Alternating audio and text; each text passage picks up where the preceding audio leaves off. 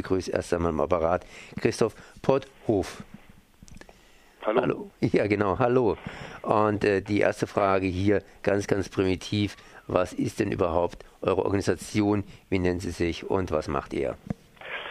Ja, die Organisation, für die ich arbeite, nennt sich Genethisches Netzwerk. Wir sind ein Verein, der sich seit über 25 Jahren mit ähm, Gentechnologie, Reproduktionstechnologien und anderen Biotechnologien beschäftigt.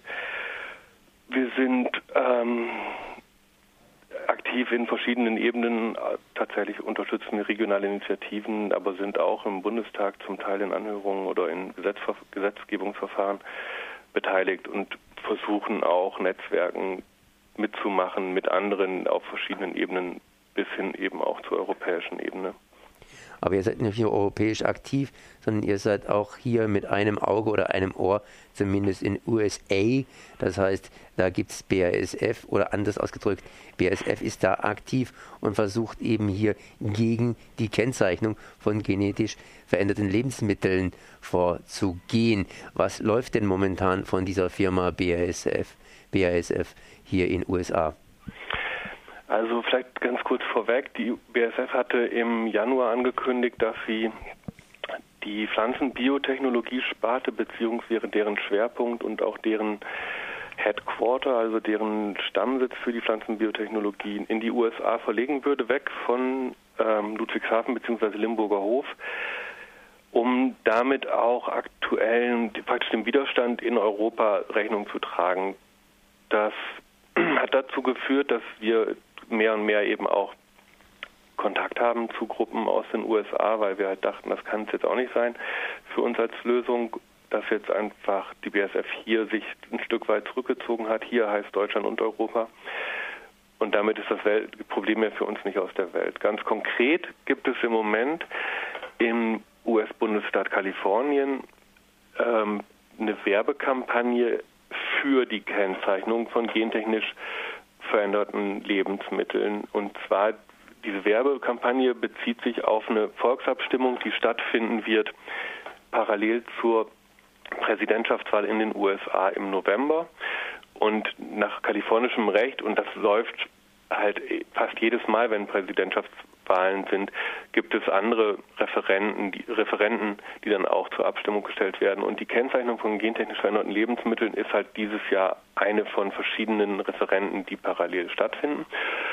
Dafür werben sehr viele Verbraucher, Umweltorganisationen, landwirtschaftliche Organisationen, die sich eher dem ökologischen Sektor zuzählen.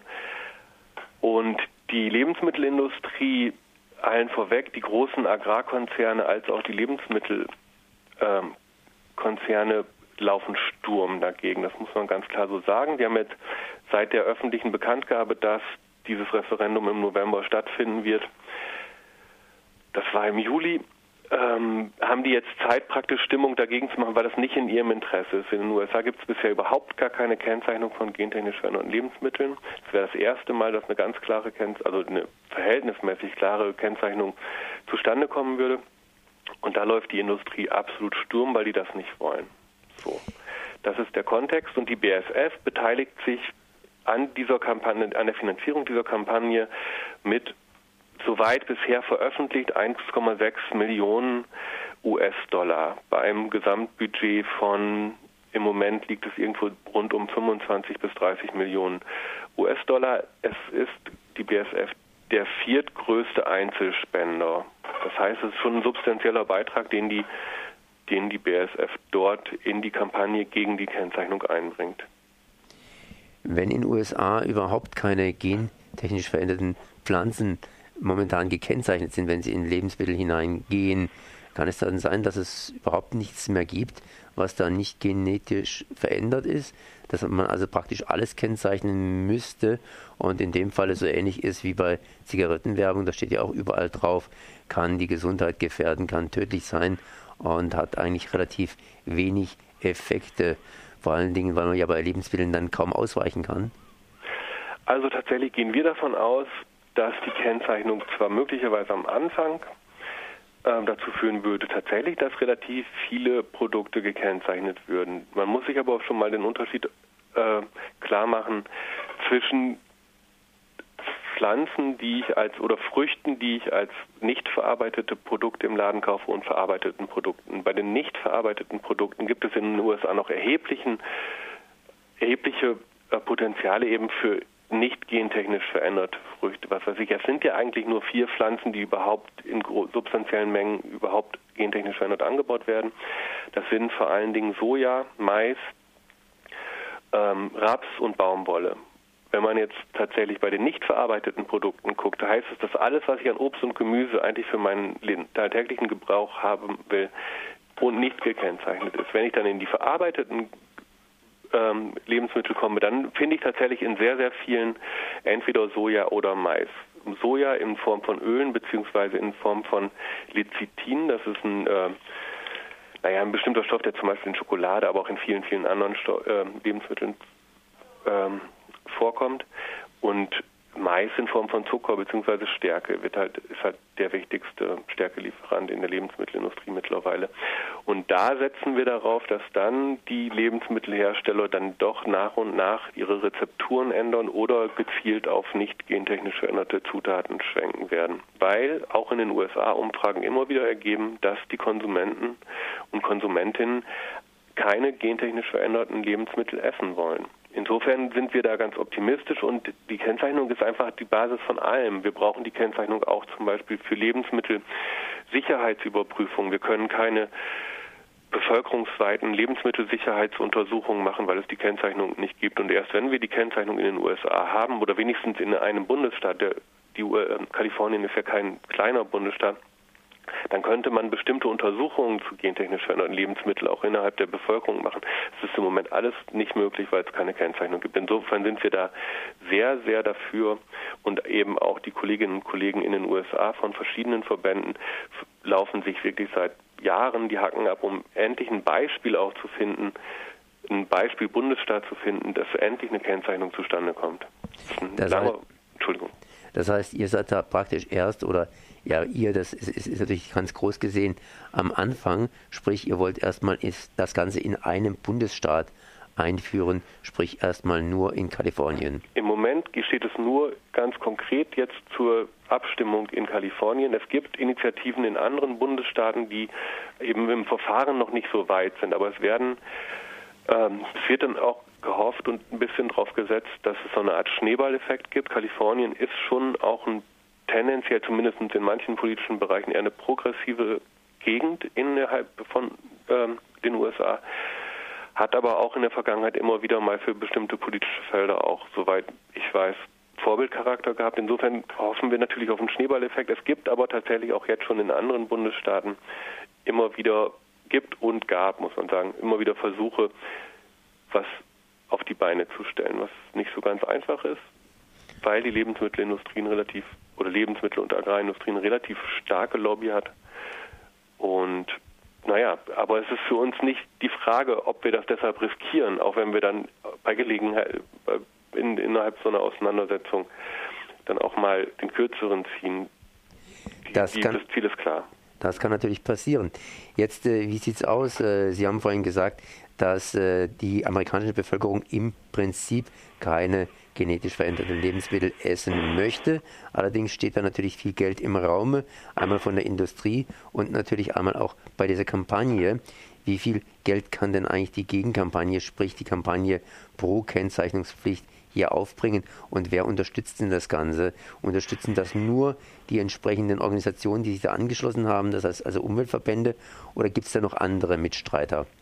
Also es ist ähm, finanziell gesehen ist es im Wesentlichen die äh, Biobranche, also die für ökologische, ökologischen Anbau oder im weiteren Sinne nachhaltige Landwirtschaft, die das finanziell Kleinspender werden halt nicht veröffentlicht. Es gibt in den USA für solche Art Kampagnen so Verpflichtungen, die äh, die Zahlen praktisch für die finanziellen Unterstützungen zu, ähm, zu zu veröffentlichen. Und da war die letzte Zahl, die ich hatte, dass ungefähr zweieinhalb bis drei Millionen Euro, also ein Zehntel ungefähr dessen, was die Industrie gegen die Kennzeichnung mobilisiert hat, ist jetzt Budget der, der Verbände bzw. der Kampagne für die Kennzeichnung.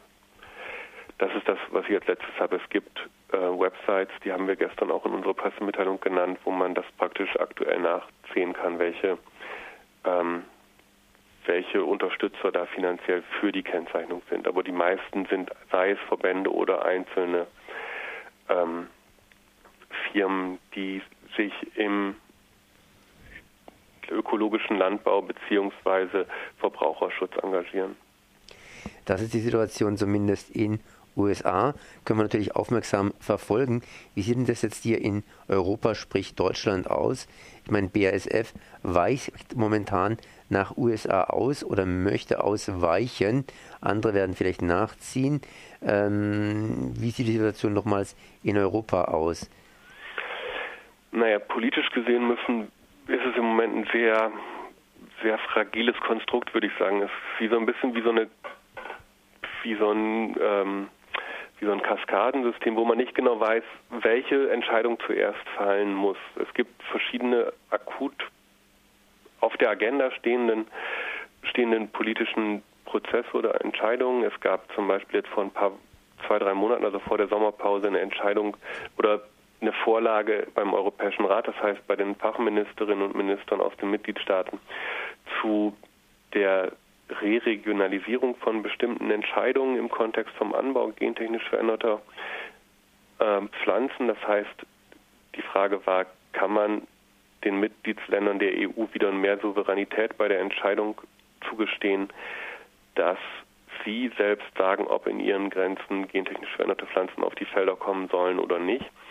Bisher ist das Verfahren so, dass wir praktisch ein europaweites ähm, Zulassungssystem haben und wenn eine Pflanze da durch ist, dann können, kann die halt in ganz Europa angebaut werden. Die Bestrebung ist, dass es wieder ein bisschen verstärkte oder die, dass die nationale Souveränität sich wieder verbessert. Das heißt, dass die Mitgliedsländer trotz einer europaweiten Zulassung für, ein, für eine bestimmte Pflanze trotzdem sagen können, aber bei uns aus diesen und jenen Gründen nicht. Das ist bisher immer noch nicht endgültig entschieden. Es gibt gleichzeitig die, den Bedarf, die wichtigste Zulassungsbehörde für gentechnisch veränderte Pflanzen, sowohl in Bezug auf den Anbau als auch in Bezug auf die Verarbeitung oder die Nutzung als Lebensmittel. Die EFSA, die Europäische Lebensmittelbehörde für Lebensmittelsicherheit, die zu deren Politik oder deren, deren äh, Verfahren zu, zu verbessern oder besser gesagt zu, also dass die klarer und auch eindeutiger bestimmte Regeln vorgeben. Dieses Verfahren hängt an verschiedenen Stellen und ist eigentlich auch überschattet dadurch, dass es immer mehr Verknüpfungen der Lebensmittelindustrie mit Wissenschaftlerinnen und Wissenschaftlern zutage gekommen sind, die mit der EFSA und eben mit der Industrie zusammenarbeiten. Es gibt aktuell drei relativ kurz vor der Zulassung stehenden Pflanzen, die jetzt aber von der Europäischen Kommission, anstatt dass sie zugelassen wurden, nochmal an diese EFSA zurückgeschickt wurden, um sie nochmal bewerten zu lassen, obwohl die zum Teil schon mehrmals bewertet wurden. Woraus auch klar geworden ist, es ist irgendwie ein ganz vager Zustand, an dem man nicht genau weiß, sind jetzt die Mitglied, also die Mitgliedstaaten insgesamt sind auch sehr uneinig in ihrer Perspektive auf die gentechnisch veränderten Lebensmittel und Pflanzen und sind darüber hinaus auch noch sehr uneinig über das, was die Politik in Europa gemeinsam tun soll. Insofern ist da gerade so ein ganz undurchschaubares Konstrukt von von Mehrheiten und Stimmungen, wo man nicht genau weiß, was ist eigentlich das nächste, was passiert und zieht die eine Entscheidung dann die nächste nach sich. Oder das ist im Moment und eigentlich auch schon seit mindestens zwölf Monaten so, dass da alles sich derweil blockiert, aber man nicht genau einschätzen kann, ist das ein stabiler Zustand innerhalb dieser Blockade oder fällt irgendeine Entscheidung plötzlich dann doch und dann zieht es automatisch drei, vier andere Entscheidungen nach sich. Da, da ist im Moment sehr schwer vorauszusehen, an welchem Punkt wir stehen. Insgesamt muss man sagen, hat die gentechnikkritische Bewegung in den letzten Jahren eher an Boden gewonnen, würde ich sagen. Das finde ich gut. Vor allen Dingen, aber ich habe auch irgendwie das Gefühl, dass man augenblicklich nicht so genau durchblickt, wohin der Zug fährt. Sprich Zug, das heißt, äh, wenn er mal abfährt, dann ist er abgefahren. Äh, wir haben hier zwar Europa, aber wir haben auch offene Grenzen, aber offene Grenzen, die stören sich natürlich niemals an genetischen Pflanzen, sprich, die vermehren sich ja irgendwie, genauso wie jetzt eingeschleppte Pflanzen und äh, Tiere aus dem Ausland sich ja auch nicht an Landesgrenzen halten. Kann man denn überhaupt noch irgendwas stoppen? Das heißt, äh, ist nicht irgendwie alle Pflanzen gefährdet, wenn jetzt irgendwelche genetisch veränderten Pflanzen jetzt hier auf den Markt kommen und dann angebaut werden. Ich denke da an Kartoffeln und natürlich auch an die entsprechenden äh, ja, Weitergabe von den Pollen. Also meiner Meinung nach ist das ähm, also es gilt für bestimmte Pflanzen, dass man die praktisch nicht wieder zurückholen kann. Das muss man so sehen. Das gilt insbesondere für Pflanzen wie Raps. Die haben die was ist, bei Raps ist es so, man, wenn man Raps aussät, dann bringt und dann übers Jahr der Raps wächst und am Ende des, der Wachstumsperiode erntet man den Raps, dann hat man als ausfallende Samen auf dem Acker beim Ernten hat man mehr Samen, als man vorher gesät hat. Das heißt, man hat halt auch diese Samen in dem Boden nach der Ernte. Man hat dann praktisch die Rapssamen sind zum Teil über 10. In manchen Untersuchungen wurde gefunden, dass die bis zu 20 Jahre noch keimfähig sind. Das heißt, man hat halt diesen Samenpool im Boden und das ist ein extrem großes Problem, das jemals wieder aus dem, aus dem Kreislauf rauszubekommen. Kann man ähm, folgern wir raus, Raps ist absolut nicht anbaufähig in unseren Regionen. Es gibt andere Pflanzen, da würde ich sagen, die haben zumindest die biologische Voraussetzung, dass man die hier anbaut, weil deren, ähm, also zumindest erstmal von der Pflanze aus also jetzt Mais zum Beispiel, es gibt viele Kritikpunkte an den gegebenen gentechnisch veränderten Maispflanzen, aber grundsätzlich ist es bei Mais eben nicht so ein großes Problem mit der Verwilderung zum Beispiel in Europa. In manchen südlichen südeuropäischen Ländern kann das schon wieder zu einem anderen Problem werden, aber eigentlich ist meist ähm, erstmal, wenn man jetzt auf Deutschland guckt, das überwintert tatsächlich mal vereinzelt ein Jahr, aber das ist nicht der Normalfall. Insofern würde ich sagen, biologische Voraussetzungen von Mais gibt es grundsätzlich. Unsere Kritik richtet sich dann eher an die, was weiß ich, es gibt verschiedene Schritte innerhalb von Verarbeitungsketten und so weiter, wie Erntemaschinen, wenn sie gemeinsam genutzt werden, gereinigt werden müssen und so weiter, die aus der Koexistenzsicht der Europäischen Union herausgehalten werden.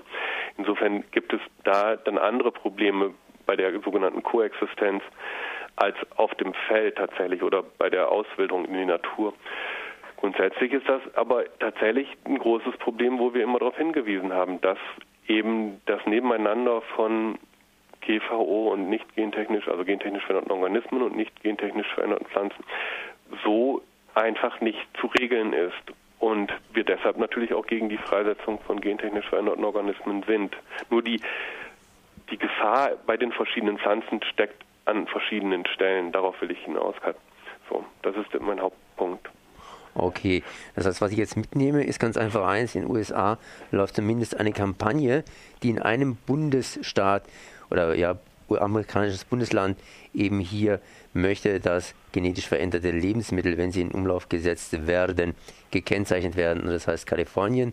Und wir müssen mal abwarten, was passiert, wenn in den USA gewählt wird, wenn ein neuer Präsident da ist, ob dann eben auch in diesem einen Bundesland, sprich in Kalifornien, endlich mal die Lebensmittel gekennzeichnet werden, wenn sie genetisch veränderte Produkte bzw. Teile enthalten. Gut, ich danke mal für dieses Gespräch. Das war Christoph Potthof von genetischen, genetisches Netzwerk.de.